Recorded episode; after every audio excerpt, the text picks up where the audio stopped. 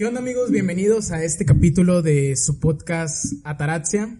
Estamos el día de hoy con un nuevo invitado. Estamos aquí con Leo.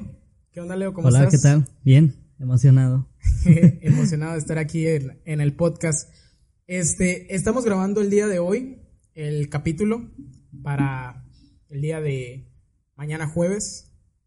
Este ya va a ser nuestro primer capítulo oficial. El otro fue un piloto para ver qué nos fallaba, qué nos faltaba.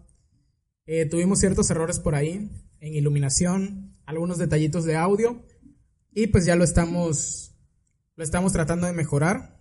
Estuvimos retroalimentándonos un poco a base de de pues estos pequeños errores que tuvimos sobre todo en el video y para atenderlo de, de mejor manera y darles un contenido de mejor calidad. Pues este les agradezco mucho a todas las personas que nos estuvieron apoyando a través de, de Spotify, a los que le dieron este play en YouTube, en Spotify, en Apple Podcast. Eh, a todos los que se tomaron el tiempo de escucharlo, porque sí fue un podcast bastante largo. Nos aventamos más o menos como una hora y media aproximadamente.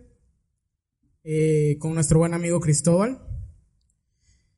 Y pues sí, les doy las gracias por habernos dado la oportunidad de escucharnos. Igual les invito a suscribirse a la página de Facebook. Estamos ahí como Ataraxia Podcast Oficial. Cualquier sugerencia que ustedes tengan, ahí pueden ponerla. Cualquier tema que les gustaría que tratáramos, ahí pueden ponerlo. Vamos a estar invitando diferentes personalidades, como les había dicho, semanalmente. El día de hoy está con nosotros Leo, con él vamos a estar platicando. Y pues muchas gracias. Muchas gracias por las reproducciones, muchas gracias por sus likes, muchas gracias a los que se suscribieron y muchas gracias por la oportunidad de escucharnos. Les prometo que vamos a ir mejorando cada día un poco más y les vamos a ir ofreciendo un mejor contenido semana a semana. Eh, también les invitamos a que se suscriban al canal de YouTube, a que nos sigan en Spotify, a que nos sigan en Apple Podcast y le den like. Denle like para hacer crecer este, este proyecto y llegar a la, a la mayor cantidad de, de personas posibles. Es lo que estamos buscando, compartir un poco de nuestro pensamiento, de nuestras experiencias y pues de todas esas herramientas que nos han servido a lo largo de nuestra vida. Y pues posiblemente ustedes se puedan identificar con algunas situaciones o utilizar algunas de las herramientas. Y pues bueno, después de este intro bastante extendido, le doy la bienvenida a nuestro invitado del día de hoy. Hola, Leo. hola, ¿qué tal? Mi nombre es Leonardo Dávila y acabo de cursar licenciatura en Gestión y Promoción de la Cultura y las Artes. Estoy este, emocionado de estar en el primer capítulo oficial. Eh, pienso que es un proyecto interesante y nada que agradecerte por la invitación. No, pues la verdad, este, si gustas, pues ya ahora podemos hablar más natural aquí entre tú y yo.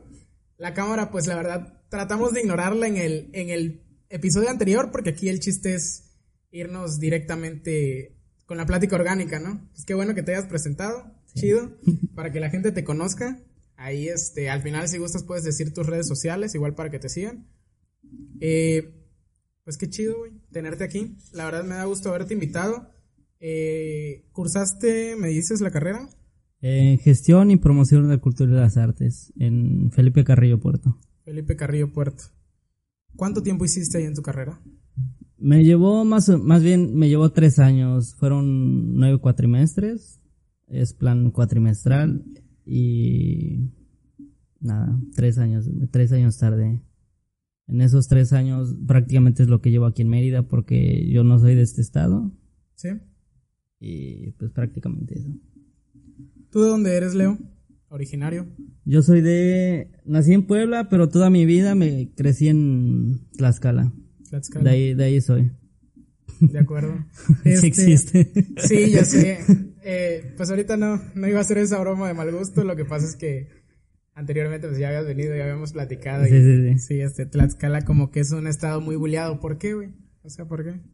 Como es un estado muy pequeño, o sea, la mayoría, o más bien casi todo México, cree que no existe. O sea, obviamente es. Obviamente es, sí existe. Es O sea, es- chiste es y mame, saben, pues, es o sea. mame, ¿sabes? Pero sí, siempre que, hasta cuando conozco a alguien es como que, ah, ¿qué onda? Y tampoco no existe. Sí, de hecho creo que un estandopero, güey, fue el que... No recuerdo el nombre de ese estandopero. Si no me equivoco fue Carlos Vallarta, me parece. que hizo un stand-up acerca de Tlaxcala, güey. Y a partir de ahí como que mucha gente empezó a volver a la gente de, de Tlaxcala, a partir de eso. Pero tú eres originario de Puebla, ¿no? Yo soy originario de Puebla, nací ahí. Ok, ¿toda tu familia es de, de Puebla? No, fíjate que es algo curioso porque mis papás son de Tlaxcala directamente. Tengo dos hermanos, una hermana mayor y un hermano menor. El menor es de Campeche y mi hermana mayor es de Zacatecas. O sea, es diferente porque toda la vida. Están sí, como que muy repartidos, ¿no? muy repartidos. O sea, mi papá siempre por su trabajo viajó y todo y pues ahí fue, ahí fue engendrando. Ah, chinga. está, está, está su caso, Está ¿no? interesante. O sea, curioso. entonces son puros medios hermanos o hermanos de... No, sí somos hermanos, o sea, siempre estuvo con la misma mujer y todo. Ah, ok, o sea, tu papá cambiaba de residencia. Exactamente, seguido. cambiaba por el trabajo y todo. Y cada uno nació en un estado diferente, ¿no? Exactamente. Oye, qué chido ser hermanos de sangre y decir, este, yo nací en Campeche, yo nací Sí, en Puebla, sí, yo nací en De Zacatecas. hecho, así inter- internamente entre nosotros hay como que ese, ese mame de, ah, que el campechano, Zacatecas, o sea, sin ofender a nadie, pero sí, es como que ese... ese- Como que darle su, este, su etnia, ¿no? A cada uno. Exactamente, sí. Ah, ya. Pero básicamente ustedes toda su vida la vivieron, mayormente, en... Fíjate que fue repartido. Fue repartido. Mayormente Tlaxcala, pero antes estuve un tiempecito en Campeche, luego en, en Yucatán aquí, pero en un pueblito, no sé si conoces, Motul, está como media hora de aquí. Sí, más o menos sí. Sí, Ahí estuvimos como seis, siete años, ya de ahí pasamos, ¿sabes? Pasamos a Tlaxcala, regresamos, fuimos a Campeche y todo eso. Sí, este, este- bastante repartido, ¿no? Tu- tu Sí, de hecho, toda mi escolaridad ha sido como que partida en estados. Eso, entonces- eso te iba a preguntar, o sea, tú siendo un niño, o sea, si he escuchado de, de amigos que sus papás eran militares o, no sé, trabajaban para empresas que se movían seguido de estado. O sea, tú como niño, ¿cómo lo viviste? ¿Era divertido moverte de ciudad a cada rato? ¿O era triste en el aspecto de que perdías amigos, perdías la secuencia, pues, de tu barrio, de tu crecimiento, no sé, pues sí, a fin de cuentas de tus cuates, ¿no? O sea, de los niños con los que crecías, la gente con la que interactuabas, la novia de repente cuando ya empezaste a crecer más. Fíjate que cuando, era, cuando eres niño, obviamente tus amistades como que te chocan un poco, ¿sabes? Dices, no, pues ya no voy a ver tal persona. Pero por otra parte, siempre he sido una persona que no me gusta quedarme eh, en un solo lugar, digamos que estancado por mucho tiempo, ¿sabes? Y por, y, y por esa parte, o sea, era, era padre, ¿sabes? Como que ir cambiando y, y siempre era como que, ah, yo vengo de, de tal país, de tal estado, perdón. ¿Sabes? Y era como que, no, pues, Es como O que, hasta cierto punto, como que eres más interesante, ¿no? exactamente. Así como sí. que yo ando rolando por todo México. güey. Sí, sí, sí. Es como que llegas y es lo primero que te preguntan, no, ¿de dónde? No, pues yo, yo estuve aquí en, de Tlaxcala, Yucatán y todo, y era como que estado en varias escuelas y todo, ¿sabes? Así de cómo le haces, ¿no? O sea, Así. cómo le haces para andar por toda la, Exactamente. la república. Pues está chido, güey, o sea, hasta cierto punto. Porque te digo, tengo unos conocidos, un conocido que su papá es o era militar, creo que es todavía. Y yo lo conocí en secundaria, pero pues él hasta cierto punto sí, sí sufría el hecho de cambiar de ciudad, porque estudió con nosotros primero y segundo de secundaria, me parece. Y cambiaba regularmente de, de ciudad. Este, y yo hasta el día de hoy pues hablo con él. Y sí me, me dice que luego sí extraña ese pedo de, de las amistades, sobre todo cuando era niño. Pues ya de grande se fue adaptando al ritmo de, de trabajo de su papá y todo eso. Y pues ya comprendiendo, ¿no? Y le vas tomando el gusto, como dices tú. Pero se me hace bien interesante, güey, porque a fin de cuentas tu, tu filosofía de, de vida se acuñó a base del estar en todo el tiempo en movimiento, ¿no? Porque hoy en día quiero pensar que tú no, eres, una persona que te gusta estar estática. O sea, que te gusta estar en un solo lugar, que te gusta estar en un trabajo rutinario, que te gusta estar haciendo lo mismo todos los días. Sí, fíjate que creo que en parte fue, fue por eso, todo ese movimiento que viví en mi infancia, pues llegó como que de cierta forma a afectar un poco de, de cómo me sentía en un solo lugar o, o, o como tú dices, no me gustaba estar estático y, y siempre, ¿sabes? a veces estoy hasta en mi casa, estoy en mi sala y me canso, me voy a mi cuarto y siempre me estoy moviendo, ¿sabes?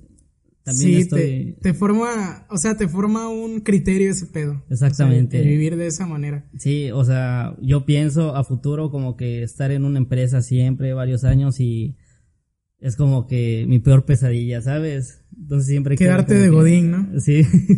Quedarte de Godín hasta cierto punto. Exactamente. Este, pues fíjate que hasta eso, en ese aspecto creo que somos bastante parecidos, güey. Porque precisamente en el, en el capítulo anterior yo comentaba de que a mí lo que más me puede, güey, es la rutina. Yo te soporto todo menos la rutina. Cuando algo se vuelve monótono en mi vida, me da hueva, güey. O sea, cuando algo se vuelve monótono, le pierdo el gusto, pierdo ese enamoramiento de lo que esté haciendo, pierdo ese enamoramiento de lo que estaba haciendo, cuando se vuelve algo monótono. En cambio, cuando me ha tocado estar en trabajos, que todos los días hago algo distinto, o que tengo un puesto, eh, o sea, un puesto dedicado, ¿no? Pero en cierto punto me gano la confianza de mis jefes y me delegan otras actividades, para mí es divertido, güey. Para mí eso está chido porque puedo ser una persona de facetas a veces.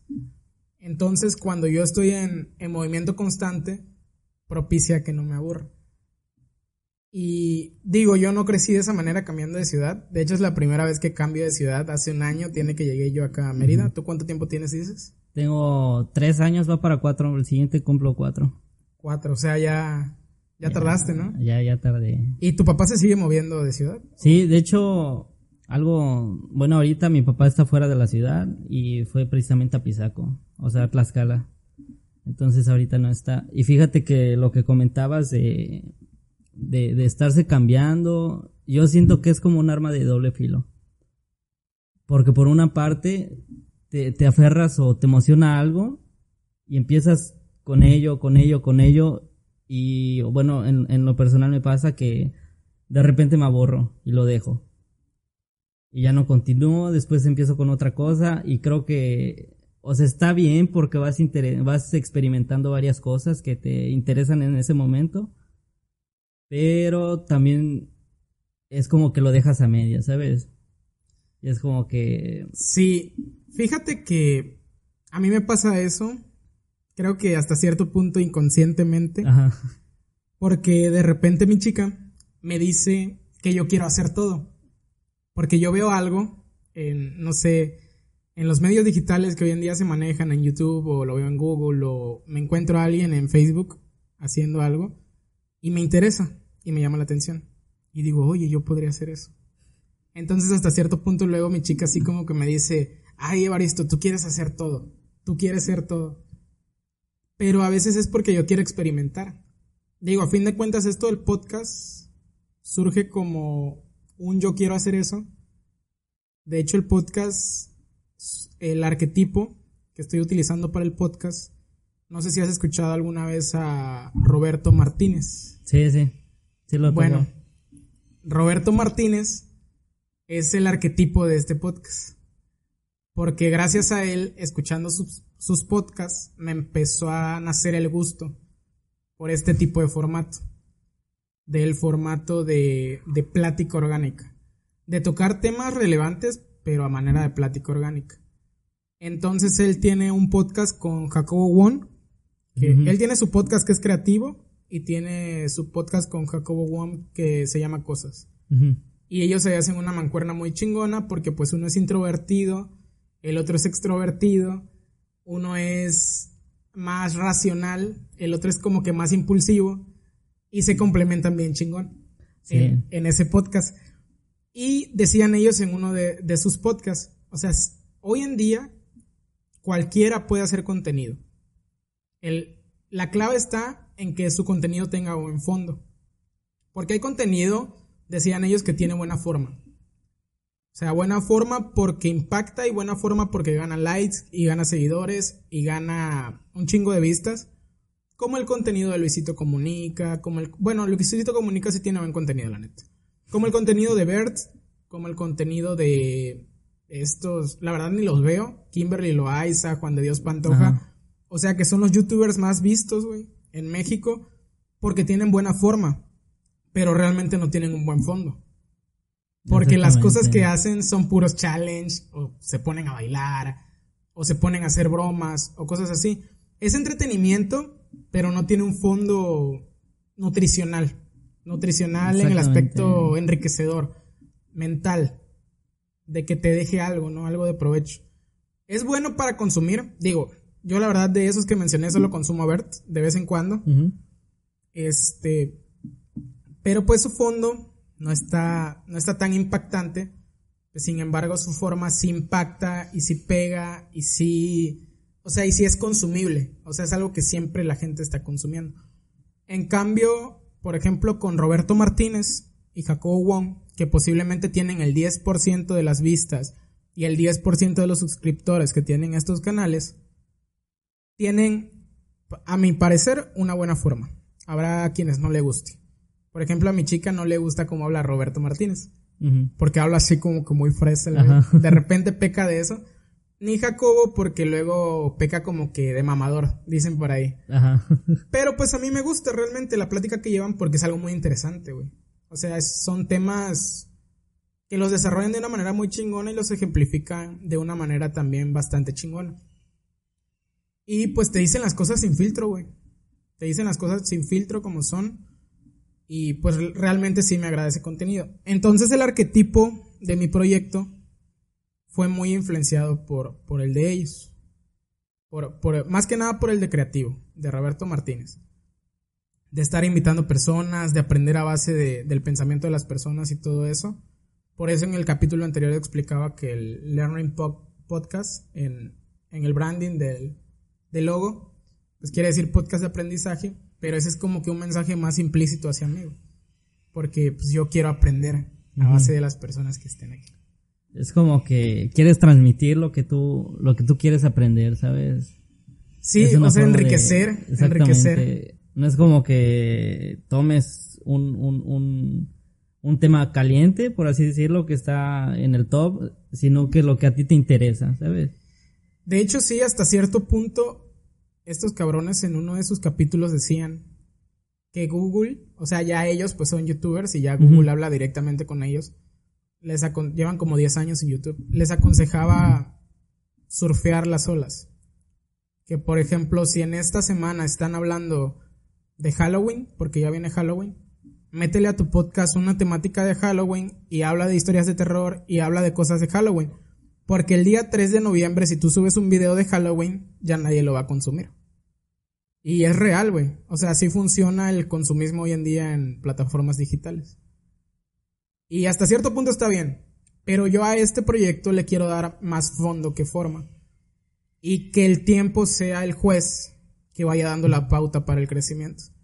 O sea, de que tenga un crecimiento orgánico y no un crecimiento forzado a base de modas o tendencias que, este, que se presenten, ¿no? Porque digo, igual si hoy en día quieres tener éxito en YouTube, haces videos sensacionalistas, ¿no? Estabas qué año viviendo en Yucatán, cómo adaptarte a los yucatecos, o sea, cosas así que llamen la atención, o challenge de la canela, o challenge, no sé ni qué challenge hay, güey, la neta, no consumo mucho ese tipo de videos. Este, sería la, la ruta fácil, ¿no? O sea, la ruta corta, porque ganas más vistas, Hoy en día están muy de moda los tutoriales en, en internet, o sea, en YouTube, más que nada. Los tutoriales de cómo hacer ciertas cosas. De hecho, para rodar y todo este pedo, me orienté mucho de tutoriales en YouTube, güey. O sea, de los programas y todo ese rollo. Tuve mucho apoyo de, de amigos que me orientaron en aspectos técnicos y todo ese rollo. Y este, y la neta, pues sí estuvo, estuvo chido. Pinche mosca, güey. Ando una mosca aquí en el, en el set. Este. tuve mucho apoyo en ese aspecto, en lo técnico, güey. Pero a fin de cuentas, ya viendo un video, güey, sí te orientas más. Y ahorita la gente que hace ese tipo de videos, para los creadores de contenido que están iniciando, como yo, güey, pues sí, sus vistas suben un ching. Sí. Oye, y este ahora que estábamos hablando de lo de cambiar de ciudad, güey. ¿En cuántas ciudades más o menos has vivido? a lo largo de tu vida? Un estimado. Eh, más o menos como seis, como seis ciudades, Seis ciudades. más o menos. Y tu enriquecimiento cultural, güey, ha de haber sido bastante alto porque aprendes modismos de cada lugar. Exactamente. Eh, de hecho, al principio, cuando, cuando era niño, pues te aferras a lo que sabes, ¿sabes? Entonces, precisamente aquí eh, hay como que esa diferencia entre va- algunas cositas. Por ejemplo, sacapuntas, tajador. ¿Sabes? Goma, borrador. Eh, a mí la más cabrona que me tocó escuchar fue la de banqueta. banqueta, escarpa, ¿no? Que le dicen escarpa. Yo así de, ¿qué? Y de, y de morrillo, este, pues sí decía, no, se dice, se dice sacapuntas, no tajador, como que peleaba, ¿sabes? Y ya pues obviamente más grande, pues te das cuenta que, que es inútil como que pelear con eso y, y te das cuenta de que cada, cada estado tiene sus diferencias. Y ya como que aprendes, ¿sabes? Pues sí, aprendes a abrirte, ¿no? Exactamente, Porque a fin de cuentas uno es el que llega a invadir el estado. exactamente. Ahorita sí me pasó a mí. Bueno, así sentí. O sea, yo realmente fui el que vine a invadir aquí Mérida. Que precisamente hablábamos de la globalización en el capítulo anterior. Sí, sí. Y este... Pero es adaptarte al lugar. Es adaptarte. O sea, no puedes hacer que la gente cambie para ti. Sí. O sea, tú tienes O que sea, tú adaptarte al tienes que, que cambiar a- a- al lugar en donde estés. Y está interesante porque como niño ha de ser bastante complicado adaptarte, ¿no? Sí, bastante. Bastante. Es como, como te decía, esas, esas cosas pequeñas, que son palabras de, útiles de la escuela, eran como que muy chocantes, ¿sabes? Luego me decían, oye, préstame un tajador, y yo, ¿qué, qué es esa madre? Luego hasta te buleaban, ¿no? Te buleaban. Así como, ay, el foráneo. El foráneo, que sacapuntas, que es esa madre, ¿sabes?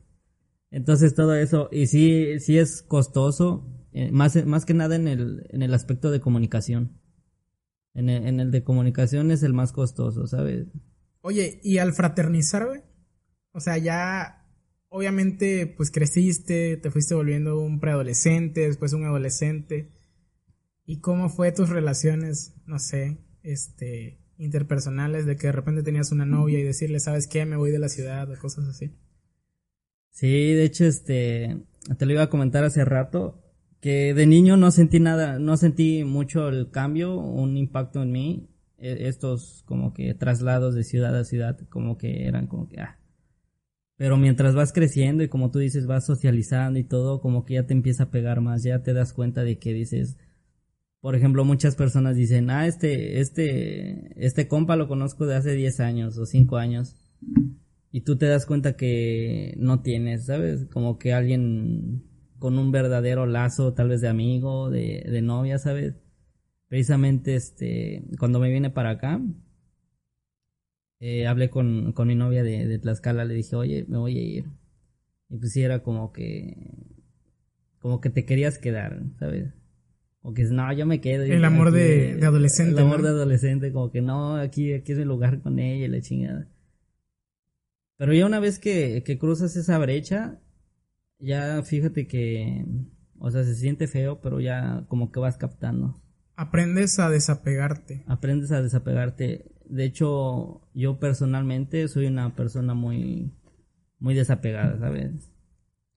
Luego hay como que, luego veo cuando estoy en grupos de amigos, que hay mucho contacto físico, mucho, como casi, ah, te quiero mucho, amigo, y la chingada. Y a mí se me hace raro ver eso, es como que, güey, qué Mucha pedo, ¿sabes? fraternidad, ¿no? O sea, mucha fraternidad.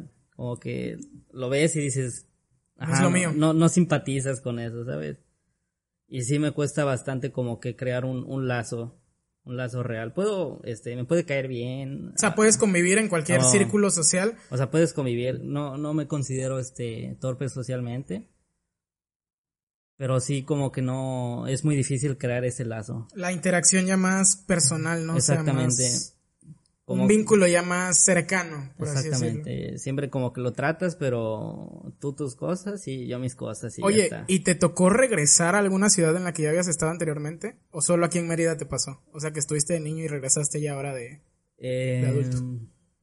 Sí, de hecho sí. Cuando, cuando estaba en Tlaxcala empecé mi primaria ahí. Primero y segundo año, después me vine para Motul y estuve seis, siete años. Y ya este, la, en la, en la secundaria regresé otra vez a Tlaxcala. Y si era como que veía a, a personas, a chavos, me decían, ah, ¿qué onda? ¿Cómo estás? Y yo los desconocía, ¿sabes? No me acordaba para nada de ellos. Y ellos sí de mí era como que, ¿sabes? Ya. me decían, ah, ¿no te acuerdas que una vez me pasó que estaba caminando y vino un vato y me dijo, ah, ¿qué onda? Y me empezó a pegar en la espalda y yo dije, ¿qué pedo? ¿Qué, pedo, no? ¿Qué, pedo? Ten mi dinero, cabrón. y, y, yo me saqué de onda y dije, ¿qué pedo? ¿Quién eres? Y, y me, me dicen, ah, todavía de que te saludo, no te acuerdas y todo. Iba con una amiga en ese entonces y me dijo, ¿no te acuerdas de él? Eran, este, antes se decía Befos, ¿te acuerdas de esa madre? Ah, sí, güey, ese mame me cagaba ese pedo, güey. Decía, no, es que antes eran Befos y casi hermanos en la primaria, la chingada, yo no me acordaba y ese vato sí se acordaba. Entonces sí, como que me pasó. Me pasó en ese, en ese entonces. Más de una ocasión, me imagino. Más de una, más de una ocasión. Yo igual soy malísimo para los nombres y para los rostros, güey. O sea, yo pa ni de una ni de otra. O sea, yo realmente si me encuentro una persona con la que estudié la secundaria, güey. Neta que ni siquiera los de prepa, güey, que son los más frescos de hace unos 5 o 6 años. Este, de repente sí ubico, obviamente a los de la primaria, de la secundaria, pero los que eran mi, pues mi círculo cercano, ¿no? O sea, dos, tres, cuatro personas. Pero luego hay personas que me saludan por Facebook o de repente cuando estaba yo en mi ciudad me los encontraba. Perdón. Y este y como que me saludaban o me hacían un hola y yo solo respondía el hola pero con una cara así de ¿Quién eres? Así es. O sea, ¿sabes cómo no? Con esa cara de hola, pero. Pero. Pero no sé quién eres. O sea, por cortesía nada Por cortesía. Y sí me pasaba. Ahí en Villahermosa hacen una feria muy grande. Este. La feria es más o menos como la de San Marcos de Aguascalientes. San Marcos creo que es. Este. Es una feria grande. Y pues ahí te encuentras a todas las personas de la ciudad, güey. O sea, llega todo el mundo ahí. Y sí me pasaba que me saludaban, me levantaban la mano y yo así, ah, hola. O el clásico de... sí, nada más asentabas con la cabeza, ¿no? Pero yo me quedaba así, ¿quién es este vato? ¿O quién es esta chava? Sí pasa. Oye, ¿y consideras que ese movimiento demográfico, geográfico que tuviste a lo largo de tu vida influyó en tu elección de carrera, güey? Porque estuviste muy enriquecido de muchas culturas y estudiaste algo relacionado a la cultura. Sí. De hecho, fíjate que nunca me, nunca me puse a pensar, ajá, son diferencias culturales por esto, de territorio, o sea, nada, pero sí me quedaba de, ¿por qué, sabes? Siempre me he preguntado, ¿por qué aquí es diferente si somos el mismo país, si somos, hablamos el mismo idioma, ¿por qué es diferente? De hecho, en el norte se marca un chingo la diferencia, contra el sur y contra el centro. Sí, sí, sí. Todavía el centro y el sur como que pueden convivir un poquito más fácil. Sí. Pero ya el norte como que sí se pierden en sus culturas y todo ese pedo ya muy distintas. Se pierden muy, muy, muy distinta. Y te digo, este, primero me interesé por las artes. Fue en, la secundaria, abrieron, abrieron como que talleres artísticos. Abrieron de pintura, de música y teatro. Y yo me interesé mucho por, por la música. Entonces le dije a mi papá, oye, pues quiero abrir estos talleres y me gustaría aprender a tocar la guitarra. ¿Sabes? Siempre se me hacía como que, güey, está, está cabrón como lo hacen los guitarristas en las, ¿sabes? Todas esas canciones. Y, y me interesé por eso. Dije, voy a, le, pedí mi guitarra y, y, ya. Después, como dos semanas después, me la, me la compró. Y puta, yo estaba encantado, ¿sabes? Decía, no. Enamorado, ¿no? Enamorado, la agarraba y veía y todo. Y empecé con ese taller. Empecé como dos semanas y después no sé qué problema hubo y lo cerraron. Cerraron los talleres, creo que problemas de presupuesto así. Entonces yo, yo me quedé un tiempo como que decepcionado, ¿sabes? Dice, ahora dónde voy a aprender y así. Y ya fue cuando, precisamente, ahorita que decías de los tutoriales, eh, yo eh, en, mi casa de antes no tenía internet. O sea, no llegaba a la línea y no, no tenía internet. Entonces iba como que a un internet, ¿sabes? Que a ella se le conoce como un ciber. Sí, los cibercafé. De hecho, de niños sí me tocó pues los cibercafé porque no todos teníamos una computadora en casa de repente. era, con, era como con internet, ¿no? Porque luego tus papás eran así de que ahí hay una computadora pero no tenía internet. ¿Qué pretendes que haga, no? O sea, Pura, pura encarta, ándale. pura chinga encarta. Entonces yo iba mucho a hacer tareas, ¿sabes? Y más que nada lo usaba como pretexto. Porque precisamente por eso no dejaban tareas este, tan complicadas como investiga tal y investiga tal, ¿sabes? Pero yo decía, cualquier cosita que la, que la encontrabas en cualquier libro, yo decía, no, necesito ir al internet. Y me iba y, y buscaba cómo se tocan esas canciones, ¿sabes? O tutorial de tal. Y así fue aprendiendo, fue, este, me dieron en la escuela como que conceptos básicos de acordes, eh, la clavija y todo eso, ¿sabes? Los trastes. Afinación, todo ese pedo. Todo eso como que muy básico. Entonces yo empecé a ver por internet, ¿sabes? Y, y ya, pero... eh, me decías de la cultura, ¿verdad? Sí, ¿cómo te inclinaste hacia la hacia tu carrera, güey? O sea, sí, a tu elección de carrera, que es más enfocado a la cultura. es más enfocado a la cultura. Entonces yo vi mi carrera, como te digo, se llama gestión y promoción de la cultura y las artes, ¿sabes? Y yo me fijé más en, en el artes, ¿sabes? Chequé el plan de estudio, vi los talleres y, y me interesó mucho. O sea, a ti te fascina el arte. Sí, sí, sí, sí. O sea, por ejemplo, si a ti te dijeran, como estudiaste esto acerca de la cultura, te damos la oportunidad de ser, eh, no sé, gerente en un hotel de la Riviera Maya, o de ser profesor o catedrático en la Escuela de Bellas Artes de Yucatán, ¿qué elegirías? Bellas artes. ¿Sí? Sí. Sí, precisamente por eso. eh, es como que pegado a lo que estamos platicando de, de la rutina, ¿sabes? El arte como que Es que el arte es expresión, güey. O sea, es el expresión, arte... ¿sabes? Es diferente, como que del mismo arte puedes ver puta, bastantes y bastantes y muchas más cosas, ¿sabes? Entonces la cultura es algo como que ya preestablecido, es como un desarrollo, ¿sabes? De hecho, a mí también el arte me gusta mucho. O sea, no soy un apreciador así del arte o un crítico de arte que yo te pueda decir, bueno, esta melodía o esta pintura representa. Pero me considero aficionado al arte porque yo focalizo todo como arte. Entonces yo, por ejemplo, esto que estamos haciendo, el contenido audiovisual, es un arte. O sea, quizá no está dentro de las bellas artes, de las, creo que son siete, Son nueve. ¿Nueve? Ok, nueve. Eh, fíjate, cuando yo estudié me enseñaron siete. Sí, es que de hecho son recientes, la octava y la novena es el cómic y la Ah, fotografía. ok. Eh, la novela gráfica, ¿no? Exactamente, La novela gráfica. novela gráfica. Este, pues te digo, entonces, a mí siempre me ha gustado el arte. Te decía de que esto para mí es, es un arte audiovisual, güey. Porque ahora que ya lo estoy haciendo, o sea, sí es hasta cierto punto tener una destreza o una creatividad para hacer la edición, para hacer tu intro. Digo que no le he puesto intro al podcast, la neta. Pero que me he metido mucho en el Adobe Premiere, en el Camtasia, en el Filmora, viendo muchos tutoriales precisamente.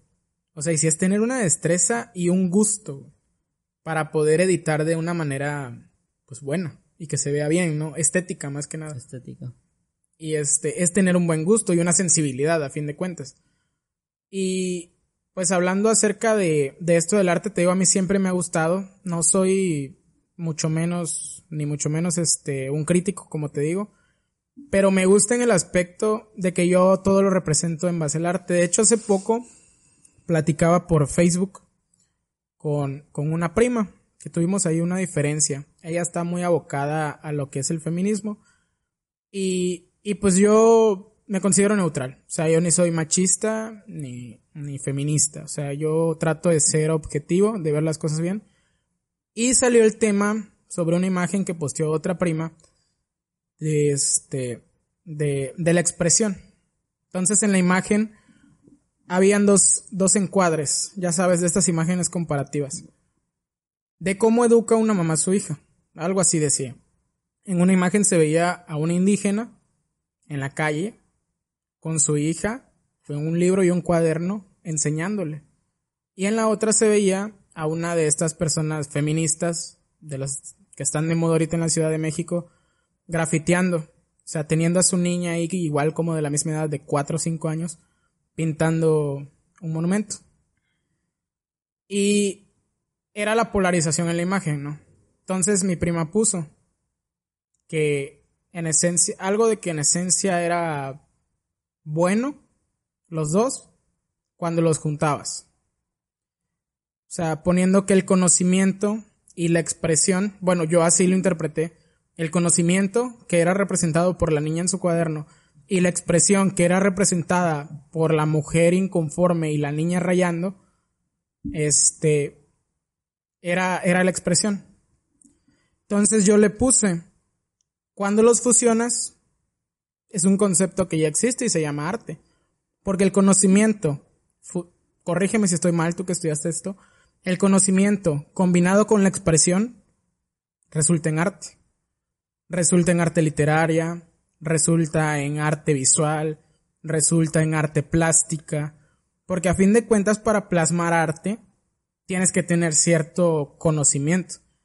Porque sí, podrá haber una persona que haga arte y no sea la más letrada, que haga una escultura, que haga una pintura. Ya han habido sus casos, que escriba música sin ser la más letrada, pero tienen un conocimiento dentro de su rubro para poder hacerlo, o cierta destreza. Entonces yo discutí un poco con ella ese tema ahí en Facebook, pero en esencia era eso. O sea que ella decía que había, había que buscar la manera de combinar las dos cosas, de llegar a ese punto medio. Y yo le decía en el comentario que ese punto medio ya existía y que se llamaba arte. No, te digo, no sé si mi concepción es correcta de lo que, de lo que podría llegar a ser el arte. Sí, fíjate que se necesita un conocimiento previo, pero igual este hay, hay arte que surge precisamente de la nada, ¿sabes? Expresión. Expresión, ¿sabes? No significa que tú llores y ya estás haciendo arte, ¿sabes? Sí. Solo porque expresas. Exacto. Sino que el, el arte necesita ser plasmado, necesita ser como que inmortalizado. No sé si me explico es hasta cierto punto el artista lo que busca es trascender. Trascender. Exactamente. Este, el, a, la concepción que yo tengo, el artista lo que busca es trascender. El escritor busca trascender por medio de su letra y perdurar por medio de un recuerdo plasmado. De hecho, en el capítulo anterior yo lo decía, que un amigo mío fue el que me orilló a escribir. Y yo he estado escribiendo últimamente y quién sabe, quizá dentro de unos años tenga el material suficiente para compilarlo en, en algún libro. Podría ser. O sea, no lo descarto. Y, pero a fin de cuentas, yo escribo a base de mi empirismo, a base de mis experiencias y a base de mi sentir. Entonces estoy plasmando mi conocimiento por medio de mi expresión, de lo que siento. Exactamente. No necesariamente necesitas ser un, un experto para, para hacer arte, ¿sabes? Sino que puedes salir de una manera empírica, como tú dices. O sea, el simple hecho de que tú sientas algo y, necesites, porque siempre surge de, la necesidad de compartir o, o, liberar todo eso lo que tienes adentro que, de otra forma no puedes, ¿sabes? Y siempre surge de esa necesidad. De hecho, yo le decía a mi prima en esa en ese pequeño intercambio de ideas que tuvimos en, en Facebook que el arte históricamente ha sido la herramienta más poderosa para los cambios sociales. O sea, inclusive nuestra historia, nuestra historia como humanidad cambió a partir del arte, del renacimiento. Entonces, el renacimiento se da, pues tú lo sabes, tú estudiaste esto, después de la Edad Media.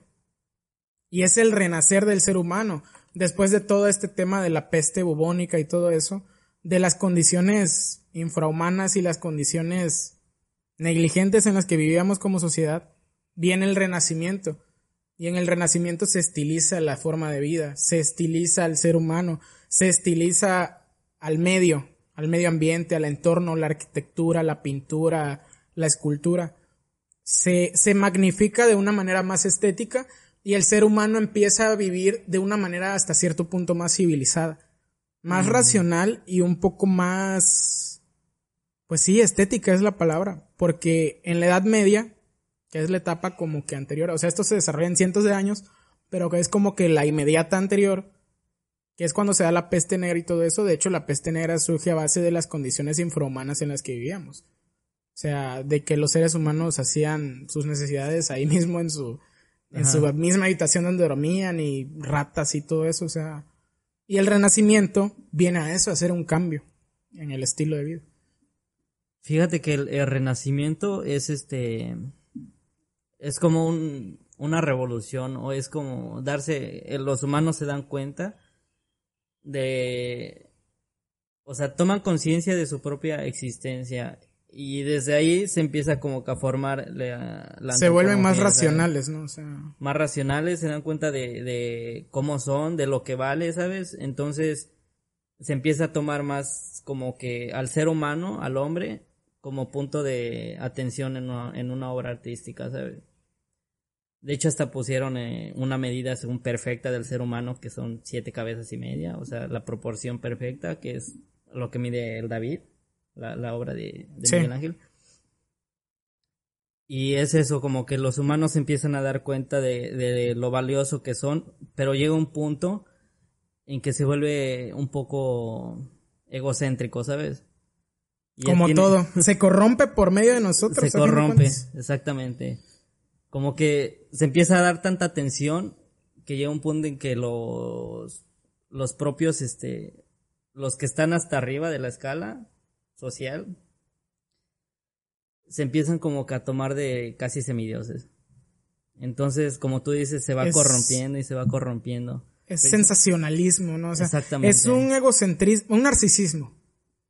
¿Sí, no? O sea, creo que esa es la palabra, narcisismo. O sea, de, de conceptualizarte como algo más allá de, del resto de, de simples mortales, ¿no? Sí. De hecho, este, si te das cuenta, en todas las obras donde aparece alguien de, de por debajo de la sociedad, siempre los dibujan como que encorvados, un poco una, una posición sumisa. Un poco amorfos, ¿no? Exactamente, medio, así medio mal. Y siempre los que son duques, caballeros y todo eso. Más estilizados. Más, estilizados, más grandes, más perfectos. Pero a fin de cuentas, el Renacimiento, te digo, marcó un antes y un después en la historia humana. Y después del Renacimiento, pues viene otra corriente artística. Te mentiría si te digo cuál es. Pero que quiero pensar que hace conciencia sobre lo malo del Renacimiento y modifica algo. Sí, de hecho, es el, el, arte conceptual. Empieza como que a derrumbar un poco el, el, el narcisismo, ¿no? El narcisismo porque todas las obras estaban enfocadas a al ser humano, a no sé, paisajes así súper, súper como que detallados, que, que tú los ves y dices, wow. Y el arte conceptual, o sea, sí, como que lo ves y dices, ¿qué pedo que es esto? ¿Sabes? Entonces lo que quiere es como que sacarte de esa... De esa burbuja, de ¿no? esa burbuja. Egocéntrica. Exactamente, te, te hace que te fijes en otras cosas que ni siquiera existen. De hecho, creo que una de las cosas que sacó de esa burbuja, si no me equivoco, fue este el impresionismo, que empieza a fijarse más en el medio, empieza a fijarse más en la magnificencia de la naturaleza, eh, el impresionismo, porque de hecho las obras impresionistas de, de la corriente artística del impresionismo están más abocadas a a cosas del medio ambiente. O sea, paisajes, el paisajismo de la naturaleza, o representar, por ejemplo, la magnificencia de un relámpago, la, la magnificencia de, de, de, cosas creo que más naturales, o sea, ya no tan enfocadas al ser humano. Entonces, como que creo que el impresionismo descentralizó un poco el narcisismo o el egocentrismo que el, que el ser humano se había hecho hacia sí mismo. Y te digo, pero a fin de cuentas el arte marca diferencias. De hecho, hasta en el tiempo del fascismo, en, en España, el arte fue una herramienta fuerte de protesta. En el tiempo, pues, en la, en la propaganda nazi misma. Eso era una manera de, arte gráfica que influía en el pensamiento de las personas para pensar que el nazismo era bueno, güey digo, los que eran nazis, eh, los, los del ejército nazi, los soldados nazis, ellos estaban convencidos de que el nazismo y la supremacía racial era lo correcto. Pero fueron muy influenciados por tanto bombardeo mediático. Por tanto, bombardeo gráfico. ¿Y qué hizo Estados Unidos? Contestó con lo mismo. Con los pósters, esto ya muy conocidos, del tío Sam y, y muchos otros, donde pintaban al nazismo como algo malo para ganar bonos de la gente, bonos para la guerra, bonos para mantener la guerra. Entonces, es polarizante porque son dos filosofías distintas, el nazismo y el capitalismo este occidental. Pero a fin de cuentas, el arte tuvo un impacto en las dos. En la propaganda nazi y en la, y en la propaganda americana. Por medio de estos póster que hacían. Impactaban de, de cierta manera. De hecho, igual en el estalinismo, en Rusia, este, igual se utilizó mucho la propaganda gráfica. Que hoy en día hay ciertos pósters que llegan a costar miles, cientos de miles de dólares, güey, de, de esas propagandas. Sí. Fíjate que ahora que, que tocaste ese tema de, del precio de las obras, toda obra tiene, tiene su precio eh, conforme al impacto que ha causado. No sé si, si te enteraste de este, de este artista, me parece que es italiano, Mauricio Cata, Catalán. Catalán.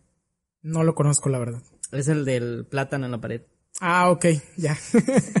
Ese, sí supiste que se vendió por miles de dólares, me parece por 120 mil dólares. Creo que sí vi algo, algún artículo por ahí, pero no me metí a verlo a detalle. Se vendió por 120 mil dólares. Y eso no se vendió en, en, en parte por la... Como que por la, la, el, toda la semblanza del artista, ¿sabes? Todo lo que ha hecho, el, el, que es un artista reconocido, pero aumentó su precio por todo el, todo el impacto mediático que tuvo. Sí, es como... Ay, se me fue el nombre de este artista. El que empezó a dibujar las, las sopas Campbell, güey. Este... Ay, se me fue su nombre, güey. Este... Sale en la película de Hombres de Negro 3. Sí, sí, sí. Sí, igual. No, no me acuerdo de su nombre. Se me fue su nombre completamente de la cabeza. Este. Bradley. No. Matt. Ay, cabrón. Se me fue su nombre. Bueno, este. El caso es que este cabrón empezó a pintar. O sea, creo que de sus primeras obras fue la famosa Sopa Campbell, güey. La sopa cambia. Y sus obras tuvieron un valor medio en ese tiempo, pero hoy en día son las más buscadas. O sea, pero a, a base de la narrativa que tienen sus obras. De hecho, para mí, y en mi concepción, y creo que esto no nada más en mi concepción, sino por regla, entre más historia o más trasfondo tiene una obra, eh, como lo que tú decías, más vale. Sí. Porque a fin de cuentas estos pósters que te digo de propaganda nazi, de propaganda estalinista, de propaganda capitalista, tienen ese valor a base de la historia que marcaron. A base de la historia. De hecho, nosotros es algo bien relativo y hasta cierto punto materialista del ser humano, de darle un valor a cosas, o sea, a fin de cuentas es un pedazo de papel con tinta impresa. Pero le damos un valor a partir de su historia. Sí, un valor agregado. es este de hecho así así consumimos nosotros. Nosotros compramos Nike tenis Nike hoy en día por su calidad. Pero hay tenis Skechers que son más baratos o no sé cuál cuál otra marca que son más baratos pero compramos Nike o compramos Adidas o Puma por su historia. Realmente por su trayectoria que traen de calidad y por su historia, güey. O sea, ¿qué estamos comprando? Sí estamos comprando una marca, pero ¿qué compramos de la marca? ¿Su calidad o su trayectoria? Y compramos su trayectoria. Y creo que algo similar a esta analogía sucede con el arte. El arte toma más valor conforme más narrativa implícita tiene. Sí. Lo mismo que la música. Sí, como todo, ¿sabes? Eh, como dices, toda la historia y como todas las cosas, todo se vende más barato cuando es edición limitada, ¿sabes? Sí. Y pasa lo mismo, lo mismo con... Es lo con que hace. Supreme ahorita, ¿no? Exactamente. Supreme saca todo, o sea, saca un encendedor, un ladrillo, güey. Un ladrillo brandeado con el nombre Supreme. Y lo venden como en mil dólares, güey. Pero solo salen tres ladrillos de esos. Sí, está, está cabrón. Hay este. y es materialista, güey. Es materialista. Ya el arte llegó a un punto en que ya se convirtió materialista. Sigue siendo una forma de expresión, pero todo el valor se agrega con base a, su pasado. Por ejemplo, hay un artista mexicano que eh, me parece que es de Oaxaca, murió el año pasado o hace dos años. Es Francisco de Toledo. Antes sus obras se vendían por, se vendían bien porque el artista estaba, estaba vivo, ¿sabes? Y de él son muy famosos unos papalotes. Hace papalotes y se vendían como obras de arte. Te digo, se vendían bien, pero a raíz de que falleció, puta, los, los precios se despegaron casi el triple. Sí, claro. ¿Sabes? Porque toman valor a partir de que el artista ya no va a poder hacer más obra. Ya no puede hacer y, ya no está. y ya los cae ahí, ¿sabes? Es como estos violines, los Stradivarius, creo que es el nombre, los violines Stradivarius, que son violines que tienen un, una entonación o un, o una, este, o una escala, una escala de, de, de este, de vibración, de vibrato, no sé cómo se le llama, muy diferente a cualquier otro violín. O sea, y analizado, este, en, en laboratorios y todo el pedo. O sea, tienen otro sonido, no se sabe por qué. Y hoy en día los Stradivarius, si no me equivoco, creo que vienen como del 1700. Más o menos, como del siglo XVIII. Y nada más quedan unos cuantos en el mundo. Y hace unos años, creo que hace dos años, se vendió uno en, en este, creo que fue en Francia, a un violinista muy famoso, que tampoco recuerdo su nombre ahorita, la verdad. Este, y lo compró casi por dos millones de euros. Un violín Stradivarius. Porque causa un sonido excepcional, según ellos. Que realmente es muy poco la diferencia, ¿no? Pero tiene una variación. Es como cuando vemos las cosas en, en escala, ¿no? A fin de cuentas, este micrófono graba audio. Quizá no graba el de la mejor calidad, pero graba un audio decente. Y es un micrófono de mil pesos. Pero hay micrófonos de la marca Shure de 20 mil pesos que cuestan 20 veces más que este micrófono. Pero ¿por qué cuestan 20 veces más si la calidad de sonido no es 20 veces mayor? ¿Sí me entiendes? Sí. Entonces, a fin de cuentas, valen más por la trayectoria de la marca y por la calidad implícita que trae la marca. Y a veces hasta por el estatus, si entramos en el materialismo. Por ejemplo, con los audífonos Beats. Sí. Los audífonos Beats no son buenos audífonos, la verdad, en lo personal. O sea, sí dan un audio muy bueno, pero hay mejores marcas. Hay mejores marcas. Están las Seigenser, está este, ¿cómo se? Audiotecnia es muy buena marca. No te vayas lejos, Sony, güey. Sony, inclusive Sony. Exactamente. Tiene mejor audio, pero Beats se convirtió en una herramienta de estatus. Tú ves a todos los futbolistas en la Champions con sus audífonos Beats. Ves a todos los famosos en Nueva York por la calle con sus audífonos Beats. Y es lo mismo que pasa con Nike. Y es lo mismo que sucede este, con las marcas como Louis Vuitton, como Gucci, como Versace. ¿Por qué tú nunca ves en la televisión un anuncio de Dior, o bueno, muy pocas veces, de Louis Vuitton, de Michael Kors, de Gucci, de Chanel? Muy pocas veces lo ves. Porque es, mercancía o de Supreme, güey, que se vende sola. Porque es un indicador de estatus. Sí. De hecho, Louis Vuitton empezó haciendo cajones. ¿Sabes? Cajones así sencillos, de madera. Tenían calidad, o sea, calidad que podías este, comparar con el carpintero de al lado, ¿sabes? Y empezó a agarrar su precio porque este, este Louis Vuitton los empezó a regalar a la realeza, ¿sabes? Mm, Se los empezó a dar, tómate, regalo este cajón. Y esos cabrones lo que hacían es que lo usaban y todos lo veían, ¿sabes? Decían, Marketing primitivo, ¿no? Exactamente, lo veían y decían, ah, no, ¿sabes? Si, si este cabrón lo usa. Este lo tiene la realeza, ¿no? Este lo tiene la realeza. Entonces, para hacer de la realeza, tengo que comprarme uno. Y desde ahí fue escalando, fue escalando y hasta que alcanzó lo que, lo que, lo, que, es hoy en día. ¿sabes? Lo que hoy es. Eh. Y es que el ser humano es así, güey De hecho, así de primitivos funcionamos. Siempre nos queremos equiparar con el estatus más alto, aunque no pertenezcamos ahí. De hecho, este, hay una canción muy buena de, de Héctor Lavoe. Si no me, si no me equivoco, se llama Pareja Plástica, algo así. No recuerdo exactamente el nombre. Pero este, trata de, te presenta a una mujer como una chica plástica. Dice, ella es una chica plástica, esas que andan por ahí buscando un hombre adinerado para casarse con él, ¿no? Y de ahí te dice, te presenta al hombre, él es un chico plástico, de esos que andan por ahí, vistiendo a la moda y bien cuidados, buscando una chica plástica que esté por ahí. El caso es que la canción narra que estos dos personajes se encuentran, la chica plástica y el chico plástico, y se unen en matrimonio y tienen un hijo. Y de ahí evoluciona la canción. Es una canción de salsa, de Héctor Lavoe. Ese cabrón era un genio, güey. Y este, y de ahí te dice que la chica y el chico plástico, este, se casan y tienen un hijo y ahora viven toda su vida endeudados y angustiados por mantener un estatus. Y estas canciones de Héctor Lavoe siento que no pasan de moda porque son temas que se dan todavía hoy, güey. Hay un chingo de gente viviendo en una fantasía, aparentando y más hoy en día, güey.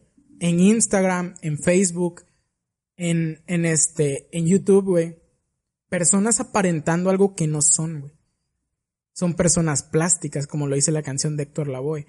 Y que se endeudan para mantener un estatus, para encajar en una sociedad, para sentirse parte de, a pesar de que no pertenezcan ahí, güey.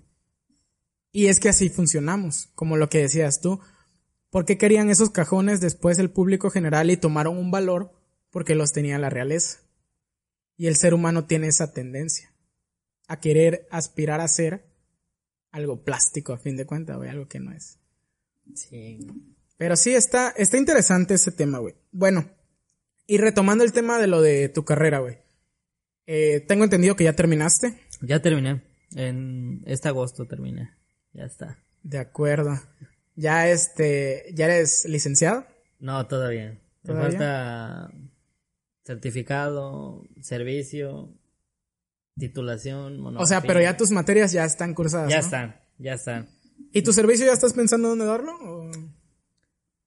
Lo he pensado. Ahorita está complicado por todo este, toda esta situación pandémica, ¿sabes? Pero sí, sí me gustaría en algún museo, en, en el Palacio de la Música, no sé, en lo que sea, ya ahorita ya lo que sea, ¿sabes? Porque tengo el tiempo como que tragado, ya encima, ¿no? ¿sabes? Ya encima. Y este, te quería preguntar igual acerca de tus cortometrajes. Que nos platiques un poquito aquí. Bueno, nosotros ya platicamos un poco, pero poner en contexto a la gente sobre tus cortometrajes porque se me hicieron bien, bien interesantes. Sí, fíjate que esto no te lo dije, pero yo me animé a participar precisamente por deudas de la escuela, ¿sabes?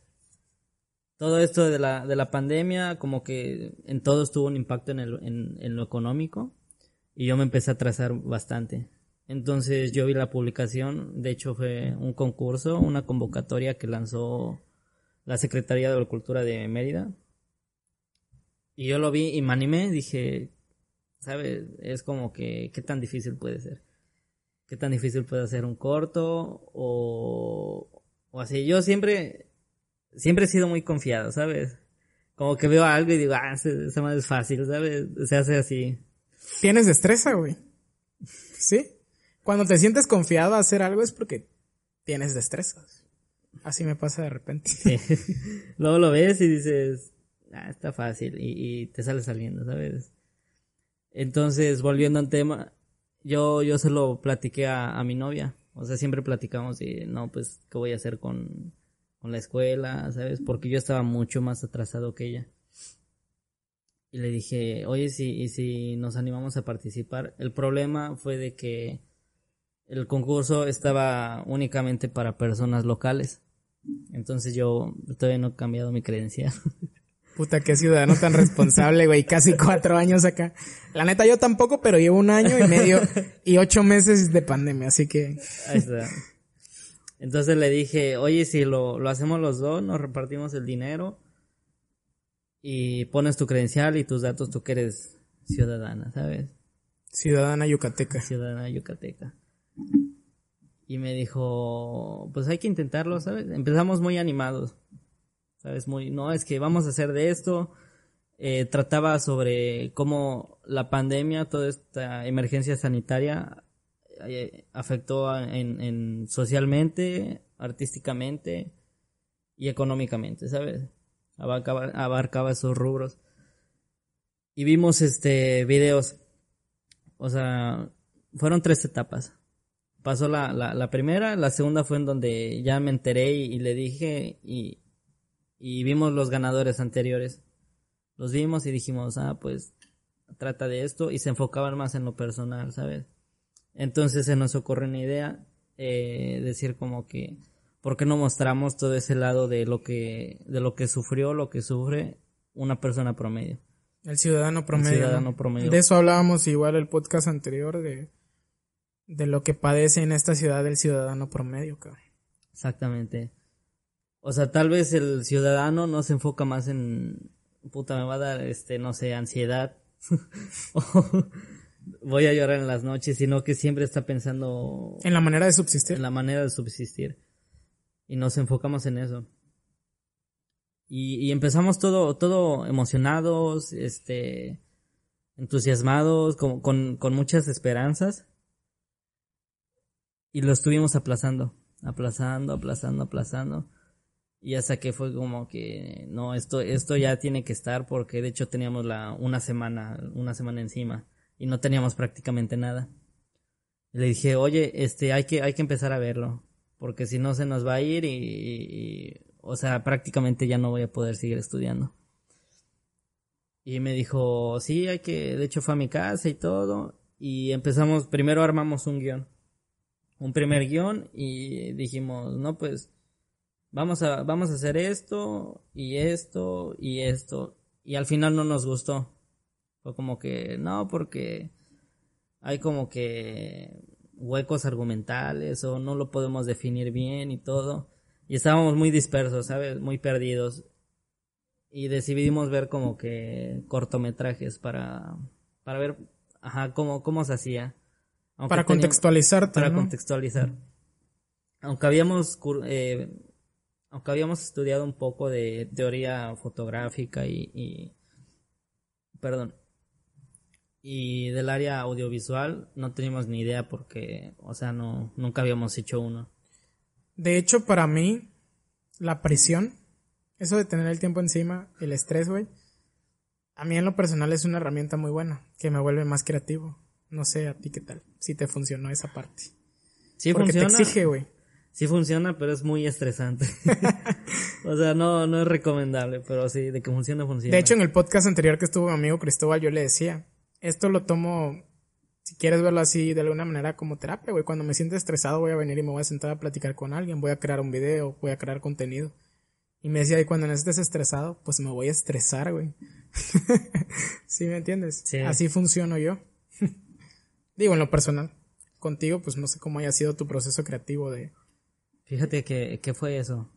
Fue más que nada el tiempo. Como que me empecé a presionar y dije, ver, esto ya, ya, ya tiene que estar ya porque si no se nos va a venir el tiempo, ya no voy a poder pagar y tengo que esperarme otro año y no. O sea, sí, y quizá uno lo toma ahorita que lo está escuchando a la ligera, ¿no? Así como de que, ah, no, qué mala onda. Sí. Pero vivirlo en primera persona de, güey, mi escuela, tengo que hacerlo para subsistir, o sea, como una necesidad. Sí, o sea, creo que cualquiera que, que está estudiando ahorita una carrera universitaria, lo que más quiere es terminar y no estar aplazándolo, ¿sabes?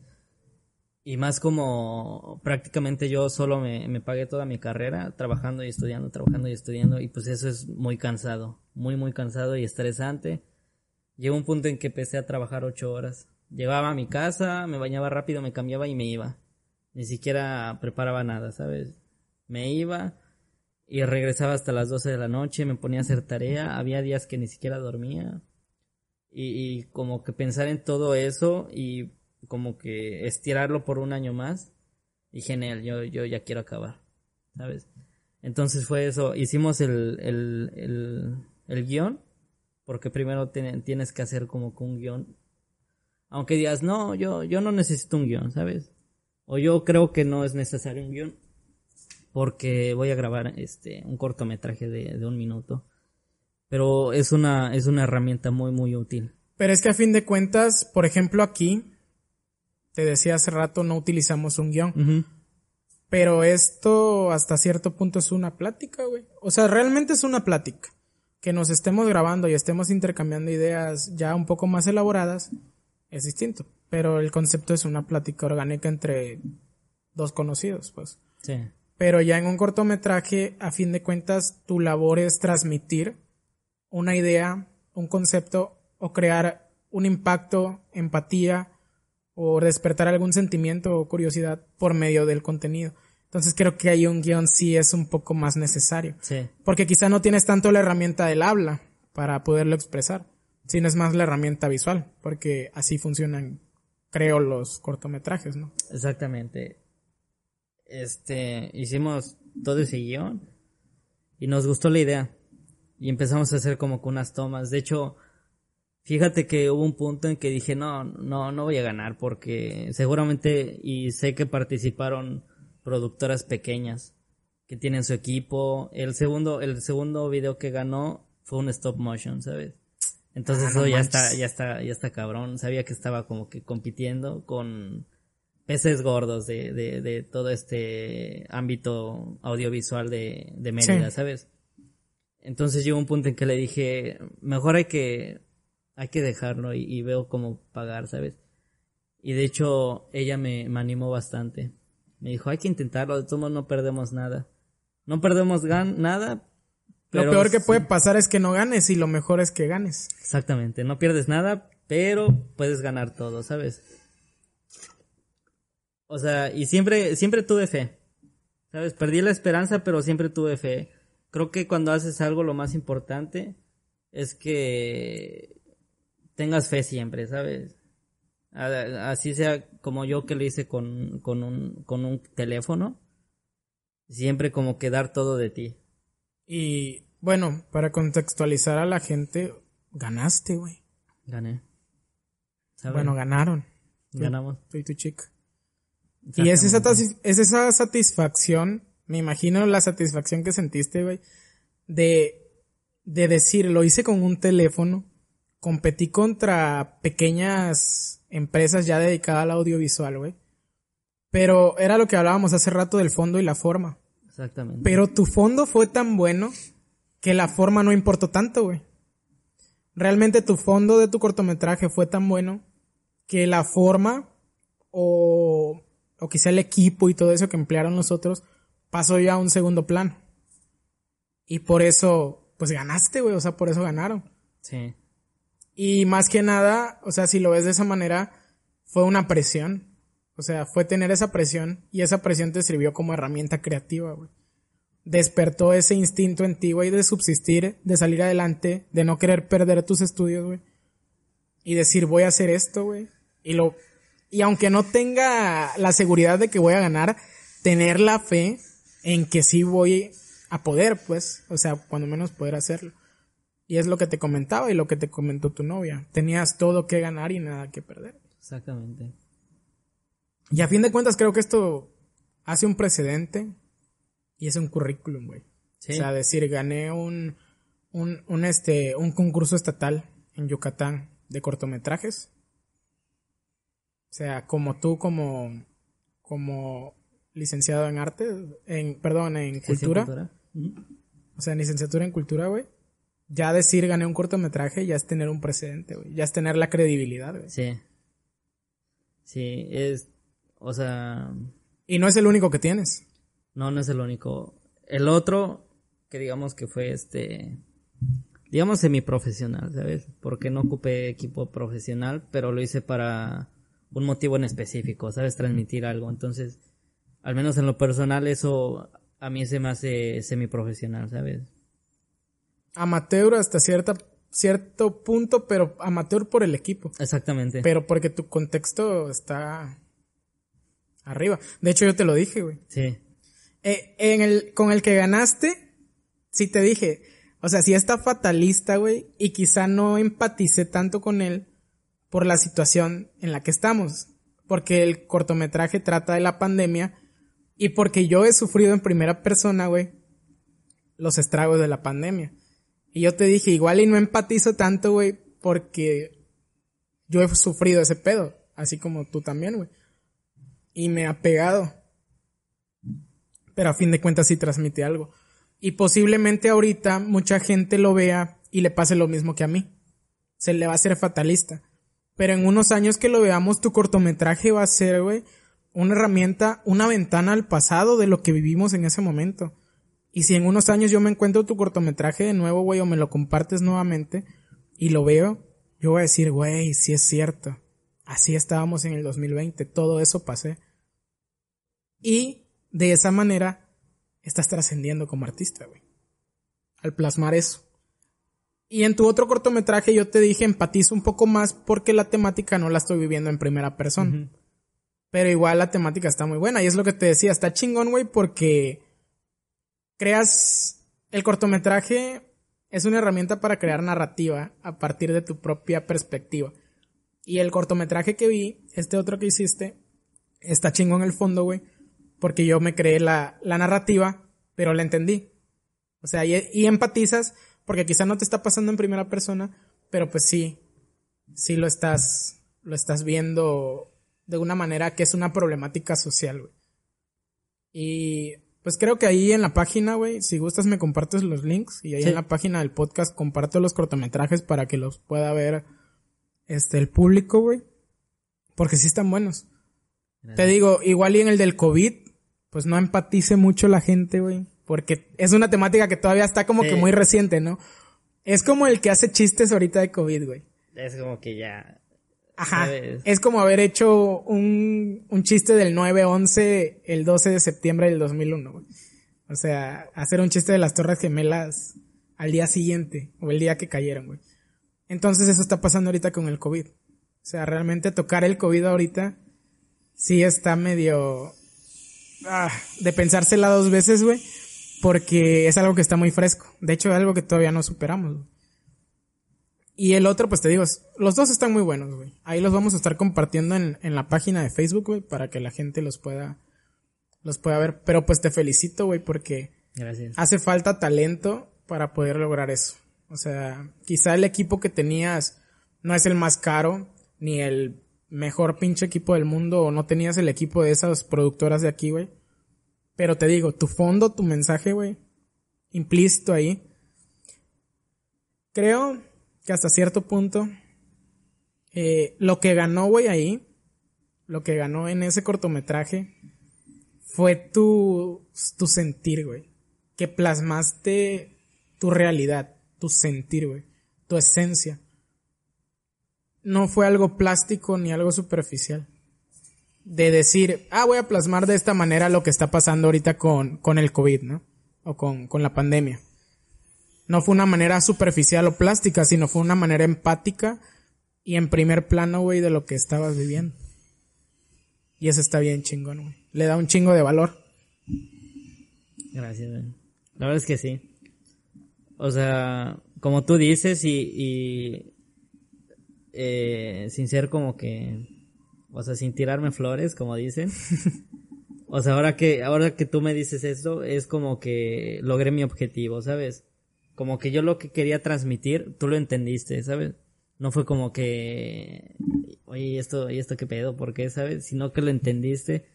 Y creo que ese es este, lo que decíamos hace rato, que es la, o sea, el, el, objetivo, del arte, principal del arte, ¿sabes? Y la verdad es que sí, sí me siento, sí me siento bien, sí me siento orgulloso de, de este, de este cortometraje, nos sentimos, mi novia y yo. Y siempre que lo recordamos no lo, no lo podemos creer, ¿sabes? Dijimos, güey, ¿te acuerdas cuando... Cuando dudábamos cuando en hacerlo? dudábamos y, y el mismo día, o sea, dijimos, no, ya, porque ese día iban a, soltar como que los resultados. Dijo, no, no han soltado nada, es mejor no hacerse ilusiones. Y me acuerdo que yo, yo llegué de trabajar precisamente pensando en todo eso, todo este como que... Quise como que dejarlo de lado porque dije, ahorita estoy presionado con la escuela y me voy a presionar más con ese cortometraje. Dije, mejor ya lo que sea. ¿sabes? No me voy a presionar más. Lo que tenga que ser que sea. Exactamente, no, no me mato pensando. No voy a, no voy a ponerle otra piedra a mi costal, ¿no? Exactamente. Y ya, me acuerdo que llegué a mi casa, me acosté un rato, eh, y siempre, bueno, me, me hice de comer y dejé mi teléfono en la mesa. Y escuché que empezó a vibrar, entonces contesté y me dijo, me dijo mi novia, oye, ¿ya viste? Y yo, ¿qué? Dijo, pues ganamos, o sea, entra, entra a la página. Y entré y ahí decía la imagen, resultados. El corto se llama Normalidad. Y decía el nombre de mi novia y el nombre del cortometraje. Y era como que, güey, ¿está pasando? O estoy soñando. Y, y sí me quedé en shock, no, no supe cómo reaccionar. Y me acuerdo que pasó un rato, colgamos y, y, y estaba temblando. Decía, no, no, no puedo creer que ganamos. Precisamente por eso, por la, por la calidad, ¿sabes? Porque dije, ¿cómo es posible que la hayamos ganando con un teléfono? Aplicaciones gratis que, que tuvimos que encontrar una sin, sin la marca del agua. Sí, craquear, ¿no? la, la, la promo, tenemos que buscar la promo del app. Y, y pues el audio que, que es como te decía, el programa super básico, el, el Audacity. Y, y, y pues decíamos, güey, ¿sabes? Fue, fue, fue algo chido. Sí, está chingón, güey, porque es meritocrático hasta cierto punto, güey. Yo, pues sí soy creyente de la meritocracia, güey. De que uno llega hasta donde sus méritos le dan. Porque puedes tener el talento del mundo, pero si no lo canalizas y no formas méritos para llegar a explotar ese talento, güey, así seas el mejor artista del mundo, güey, no vas a llegar a ningún lado porque no estás haciendo méritos, güey. Yo, bueno, yo soy partidario de la meritocracia. Eh, por ejemplo, me pasa mucho cuando comparan a Cristiano Ronaldo y a Messi. Este, esto en términos futbolísticos. Yo digo que Cristiano Ronaldo es el jugador de fútbol más completo que hay hoy en día en el planeta, güey. Y que Lionel Messi, igual, es el segundo mejor jugador del planeta. Y, y me ha tocado así cuates. Yo sí sigo el fútbol, pero no soy tan metido. Y me ha tocado cuates así que dicen, ah, ¿cómo vas a decir eso? Estás loco, güey. Que Messi es el mejor, que tiene talento y la chingada, que no sé qué. Pero Messi es una persona muy displicente, güey. Bueno, o a mí se me hace una persona muy displicente. Tiene un talento natural. Tiene una destreza natural. Y lo hace ser hasta cierto punto displicente con su talento. Entonces tiene tanto talento que él no tiene que esforzarse por llegar a ser el mejor, güey. Porque es un genio virtuoso. En cambio, Cristiano Ronaldo sí tiene un talento, tiene un talento, una destreza, pero ha tenido un desarrollo como jugador, güey. Ese güey es un pinche loco que llega dos horas antes y se va dos horas después de los entrenamientos. Es un pinche loco que se avienta dos mil abdominales al día, güey. Es un pinche loco, güey, que que este, que ha crecido, güey. O sea, porque yo me acuerdo cuando era más niño, güey, que lo veía en el Manchester United. Era muy cremoso, no sé si te acuerdas, Cristiano Ronaldo. Que hacía muchas pinches, muchas pinches, pinches pantallitas, güey, muchas jugaditas así de freestyle. Pero de ahí creció como jugador, güey. A, a utilizar esa destreza que él tenía, pero a canalizarla a velocidad, a canalizarla a esfuerzo físico el güey hizo un salto, casi despegó los pies del piso más de un metro, güey. O sea, realmente si yo salto ahorita creo que me elevo como 30 centímetros, güey, una mamada así. En cambio, Messi es un talento natural. El güey mide unos 60, unos 59, no sé cuánto mide. Pero tiene un talento natural, güey, una destreza. Y ese güey le vale pito entrenar o no entrenar. Él sigue teniendo su talento. En cambio, Cristiano Ronaldo lo ha ido puliendo con el tiempo se ha, se ha sacrificado para pulir su talento, porque sí tiene talento, pero quizá no tanto como el de Messi, pero lo ha pulido a base de esfuerzo. Entonces, a lo que contextualizo con esto es que puede ser un genio virtuoso, pero si no tienes meritocracia, güey, tu credibilidad baja. Entonces ahorita lo que pasó con este cabrón, güey, en el Barcelona, que se iba a salir y se quedó, y está ahí, y está ahí porque gana un chingo de lana, güey. Y está ahí porque el equipo no lo dejó irse y porque lo iban a demandar. Pero tú crees que ese güey es feliz? La otra vez vi un meme de ese güey donde iba llegando al campamento del Barcelona en su carro, con una cara así, güey. Y decía, si así llega Messi a entrenar por su pasión y ganando millones de euros, ¿qué cara quieren que tenga yo en el camión todos los días, no? Si voy a un trabajo que me paga una miseria. Güey, es que sí, siempre, siempre que... De hecho, este, muchas veces platico con mi novia, ¿por qué, ¿por qué a la gente le molesta tanto que alguien hable bien de sí mismo, sabes? O sea, tú puedes, tú puedes decir, no, es que... Te dicen que eres un soberbio. Que eres un soberbio. Que hay diferencias, ¿sabes? Puedes, yo siempre he creído que puedes hablar bien de ti mismo, darte tus méritos, pero sin aplastar a nadie más, ¿sabes? Siempre quedarte contigo, ¿sabes? Si vas a aplastar a alguien, aplástate a ti. Si vas a dar méritos a alguien, dáselo a quien se lo merece y dátelos a ti eh, lo principal. Es un tema hasta de humildad ese pedo. Sí. Y mucha gente le molesta que, que digas, no sé, este... Eh, a mí me... Yo toco bien la guitarra, por, por así decirlo. Y todos van a decir como que, ah, pinche crecido, que, ¿sabes? Pero es real, güey. Pero es real. O, sea, decir, por ejemplo, tú que llevas tiempo tocando guitarra y que vengas y me digas, güey, fíjate que pues toco la guitarra. Ah, pues yo también la toco.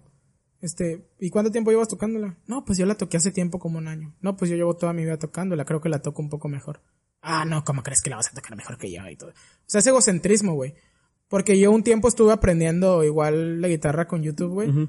Pero pues lo tomé como un año, güey. O sea, realmente no aprendí mucho. Y, y llegar y yo, y presentarme, hola Evaristo, toco la guitarra. O sea, no mames, güey. Fue un año que estuve y por medio de YouTube sería una pendejada. Pero por ejemplo tú, güey, que desde morrillo tuviste tu guitarra y le dabas, te ibas al pinche ciber de café, güey, a ver tutoriales. Y está cabrón, porque no creo que al ciber te hayas llevado tu guitarra. o sea, era ir, ver, o sea, visualizar y después venir a tu casa recordando, güey, y hacerlo. En cambio yo, pues mi herramienta era ver y al mismo tiempo tocar. Es mucho más fácil, güey. O sea, por eso es meritocrático, güey. Y por eso hay que saber reconocer cuando una persona es mejor que tú en algo. Yo igual soy una persona bastante confiada. Y peco de soberbia a veces con gente que se lo merece, güey. Regularmente yo soy soberbio con gente que me quiere menospreciar.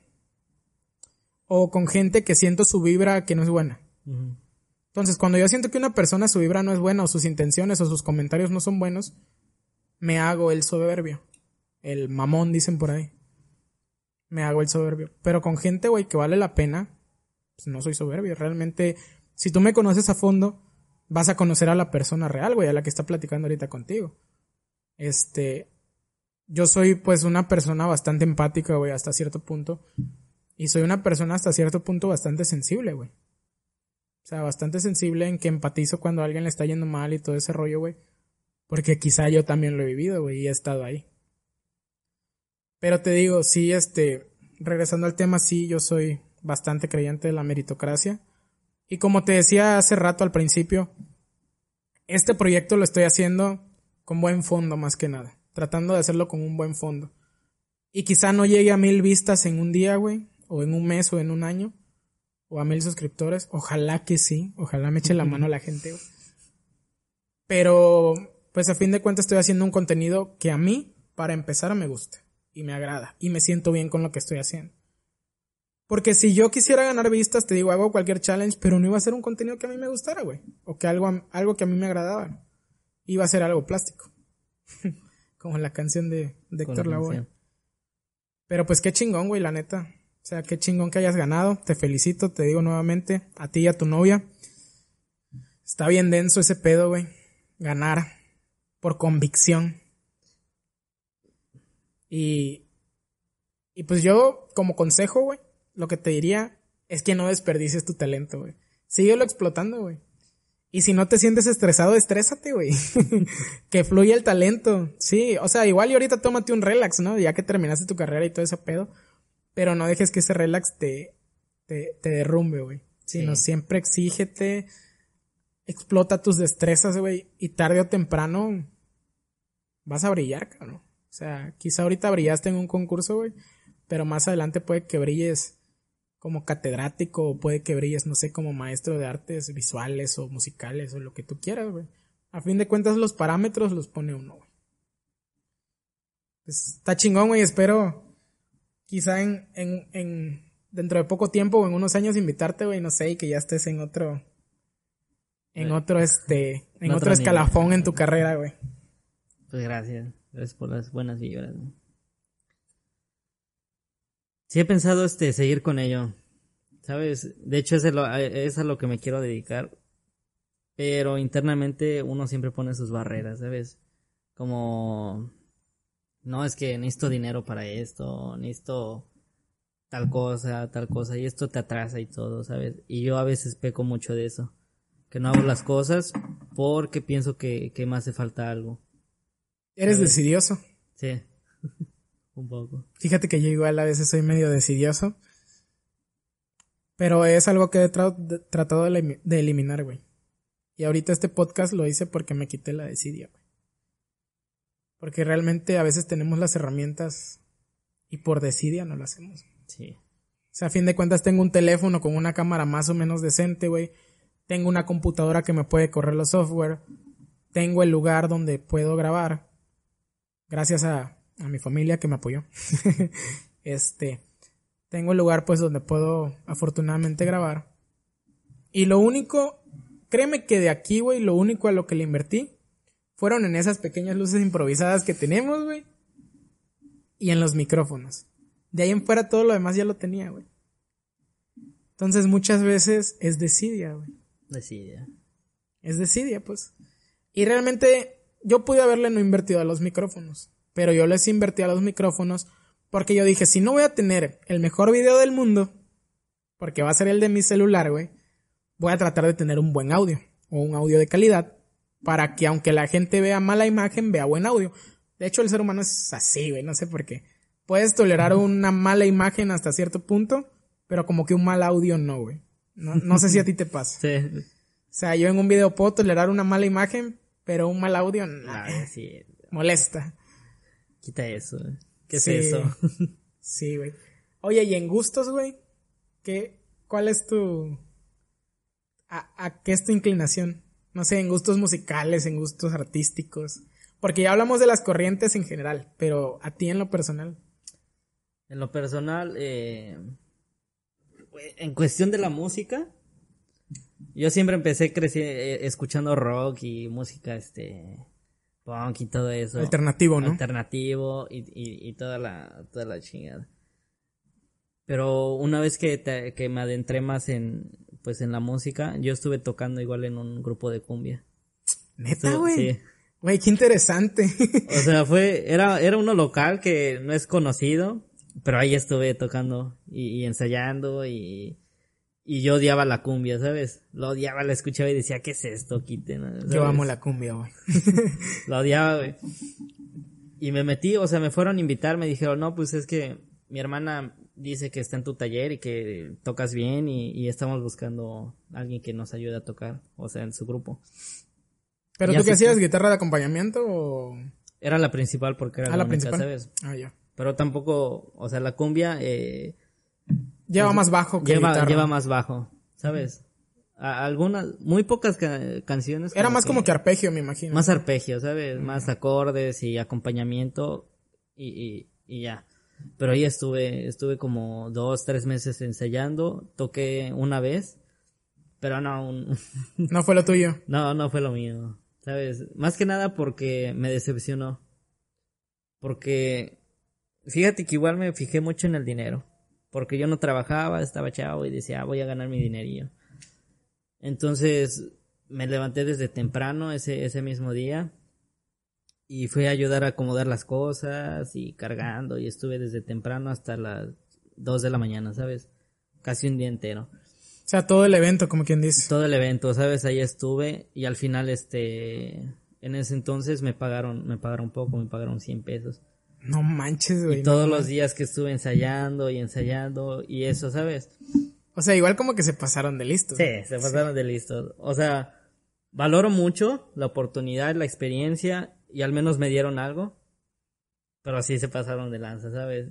Y me acuerdo que llegué, llegué a mi casa y agarré el dinero y lo boté, lo dejé ahí en la mesa. Así bien, bien, bien enojado, ¿sabes? Me subí a mi cuarto, me, me dormí y todo. Y al día siguiente me acuerdo que, que mi papá me regañó, ¿sabes? Porque al final este es trabajo tuyo. Tú no, te, te, te lo malpagaron, pero es tu trabajo y fue tu tiempo. Pues sí, güey. ¿Sabes? Independientemente de lo que te hayan dado, así cinco pesos, diez pesos, es, es tu trabajo y no significa que, que valga eso, ¿sabes? Que lo, que lo menosprecies de esa manera, güey. Exactamente. Este, fíjate que, que, que en esa parte, muchos caen en ese error, güey. De que los mueve el dinero y cuando ya están ahí, se pierden el encanto por las cosas. Porque su motivación realmente no fue el gusto de hacerlo, sino el dinero. Exactamente. Entonces sí pasa bastante. Entonces yo ahorita con esto, güey, del podcast, yo sé que en un mes, dos meses, tres meses, un año, no voy a vivir de esto, güey. O no voy a empezar a ganar dinero de esto. Pero yo lo estoy haciendo porque me gusta, güey. Sí. O sea, porque es una expresión, como te digo, yo lo considero un arte también, la expresión audiovisual. Y, y me satisface, güey. Pues sí, es lo, es, es lo importante, ¿no? Incluso me satisface más que tener un trabajo estático o un trabajo fijo, güey. El ingreso fijo, la cómoda, de- decía mi amigo Cristóbal la otra vez. Me satisface más que eso. Aunque no haga ni un solo peso, güey, ahorita de esto. Porque es algo que me gusta. Eh, lo más importante. Sí, güey. Es satisfacción, güey, a fin de cuentas. Sí, y, y no sé, si tuvieras trabajo ahorita, ¿tiene, tienes trabajos, verdad? Sí, Sí, trabajas. Fíjate que eso igual rompe eso que estábamos diciendo de, la- de las rutinas. o sea, Sí, la como, monotonía, ¿Sabes? Como que ya tienes algo que hacer y, y pues tú le vas dando, como dices, es orgánico y no siempre sigues como que cierta, ciertas cosas, ¿sabes? Como que lo general no siempre lo sigues. Sí, y es chingón, güey, porque empiezas a... ¿Cómo te diré? Empiezas a invertir tu tiempo. Sí, bueno. Invertir tu tiempo. Ese es el término. Porque quizá ahorita te digo, yo le invertí a estos micrófonos y a esas pequeñas luces que pues, realmente las luces no les invertí mucho porque son abstractas, güey. este... Pero es invertir tu tiempo, güey. Y eso tiene más valor. Porque igual estar yendo a un trabajo al cual solo vas por cumplir con un horario y ganar un poco de dinero, güey. Para mí no es satisfactorio. güey. No, no, no te llenas. ¿sabes? No te llena. Entonces, como, como humanidad, güey, esto, o sea, como ser humano, güey, esto me llena más que mi trabajo donde me están pagando, güey. Exactamente. O sea, e- es, es mejor valorar tu, tu propio tiempo, ¿sabes? A que alguien más lo valore, no sé si me explico. Sí, de hecho, hoy en día el tiempo es súper menospreciado. Güey, sí. Sí. Porque lo, toqué el tema superficial la vez pasada con Cristóbal. De que hoy en día las empresas, güey, te pagan una madre, güey, realmente. No y son nueve horas que te, bueno, en mi caso son nueve horas que te tienen ahí metido, güey. Son ocho horas de, de trabajo y una hora de comida. Son nueve horas, güey. Es más de la tercera parte de tu día. Y la otra tercera parte te la pasas durmiendo. ¿Qué te queda? Nada.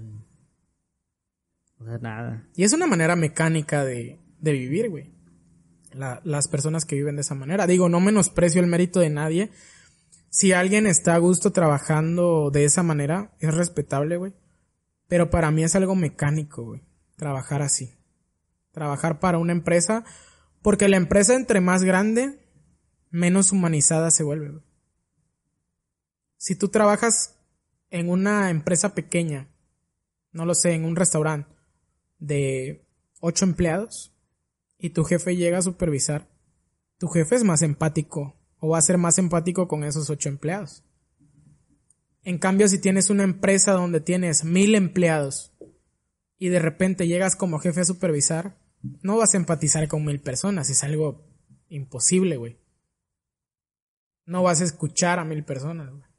Por eso se forman los sindicatos, por eso se forman todas estas herramientas que utilizamos.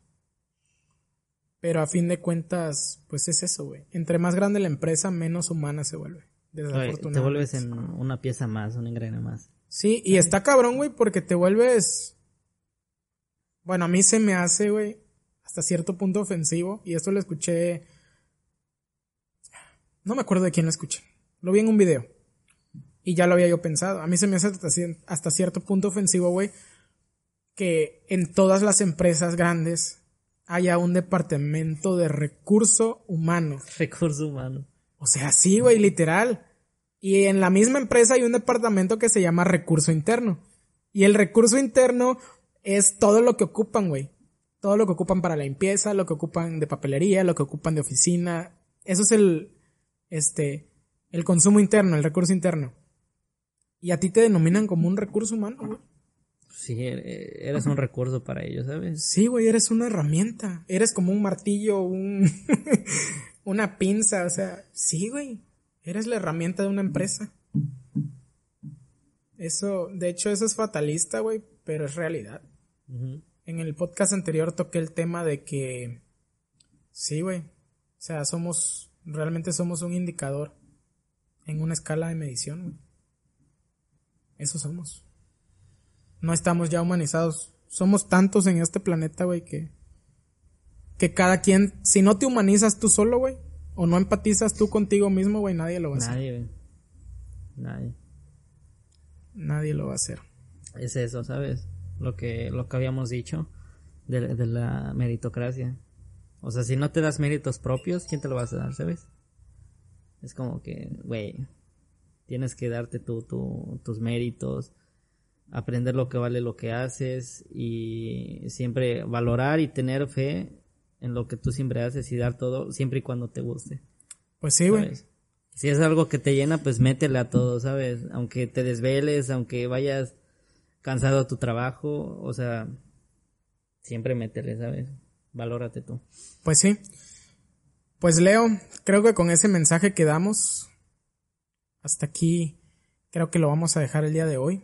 Ya platicamos un buen rato, güey, bastante interesante la plática, bastante dinámica. Me dio gusto tenerte, güey, me dio gusto escucharte. Me dio gusto saber todo este crecimiento, este desarrollo que tuviste a lo largo de tu vida para llegar a donde estás ahorita. Ya un paso ya de ser un licenciado en cultura, güey. Qué chingón, te felicito, te lo digo nuevamente. Y muchas gracias por aceptar la invitación, güey. Gracias por estar aquí. Muy interesante la plática, güey. Muy, muy nutritiva. Estuvo, estuvo interesante. Me gustó mucho. Gracias por la invitación. Fíjate que fue una experiencia más, ¿sabes? Eh, esto puede ir hasta en un currículum, ¿no? Yo ya estuve en un podcast como invitado. Primer invitado, Está chingón. Está chingón. Está chingón. Y este. Pues te digo. Creo que con eso quedamos, con lo de la meritocracia. Ese. Creo que ese es el tema que podemos dejar hoy como a reflexión de las personas. Pregúntate qué estás haciendo como, como persona Pregúntate si te gusta lo que estás haciendo y si no te gusta no tengas miedo de cambiar. No tengas miedo al cambio. Es complicado, sí.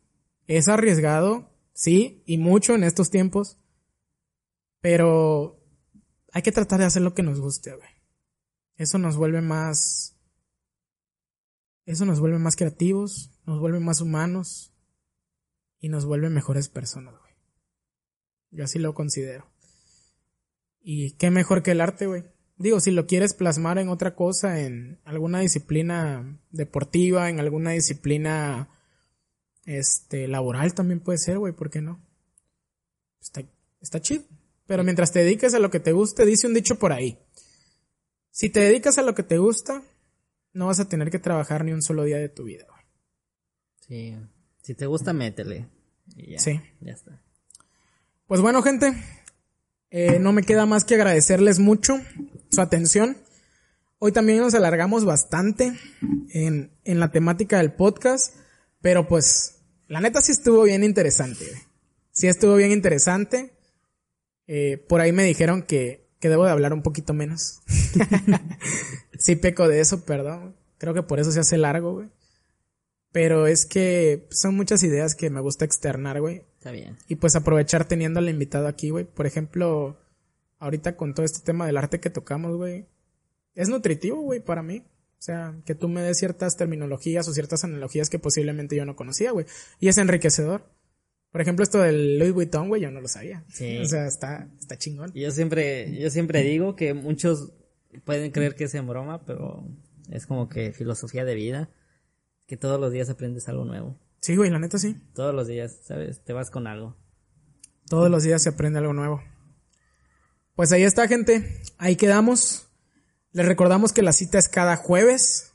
El próximo jueves eh, creo que vamos a tener a Cristóbal, que lo tuvimos en el piloto. Eh, por algunos temas personales no pudo venir a grabar en esta semana. Se lo habíamos prometido para, para esta semana, pero va a venir para la próxima. Y por ahí ya estamos tratando igual con, con uno de mis amigos que me ayudó mucho a, a, estas, a temas técnicos del proyecto. Eh, su nombre es Víctor. Este, ya estoy platicando con él. Él es productor musical, güey, aquí en, aquí en Mérida. Y este, se, se dedica al audiovisual también, a la edición audiovisual. Igual está bastante interesante, güey. Y este, pues creo que son las siguientes dos personas que vamos a tener aquí. Por ahí ya andamos platicando con algunas otras personas también que pueden aportar al proyecto. Y pues nada, gente, decirles que semanal vamos a estar aquí con ustedes dándoles. Te agradezco, Leo. Gracias por la invitación a ti. Te agradezco el, el haber venido, el robarte estas horas de tu tiempo, güey. Y pues creo que con eso nos quedamos. Está bien. Ya está. Bastante interesante. Pues ahí vamos a estar colgando tus links en la página, güey. De, de, los, de los cortometrajes, ahí me los compartes. Ahí los Va. publico en la página para que la gente les eche un vistazo. Y pues ahí quedamos, gente. Muchas gracias por habernos, habernos acompañado si llegaron hasta el final. Eh, este se extendió inclusive un poquito más que el anterior. Pero pues la neta sí está bastante enriquecedor. y pues no me importa que dure Que dos dure pinches horas. que durar. Que dure lo que tenga que durar, que se dé fluido, güey, que se dé orgánico. Esa es la intención. Les agradezco mucho su atención. Quedamos pendientes para el siguiente jueves. Posiblemente creo que va a ser Cristóbal, si no me equivoco. Este, les voy a dejar también las redes sociales de Leo. No sé si quieres mencionar tus redes, güey. ¿Las dejas? Las dejo. Es un poco complicado. Sí, las dejo este ahí en, en la publicación, te la etiqueto también. Y pues, muchas gracias. Muchas gracias por la oportunidad del primer capítulo, del primer piloto. Y muchas gracias si están escuchando este. Muchas gracias a todos, quedamos pendientes. Nos vemos.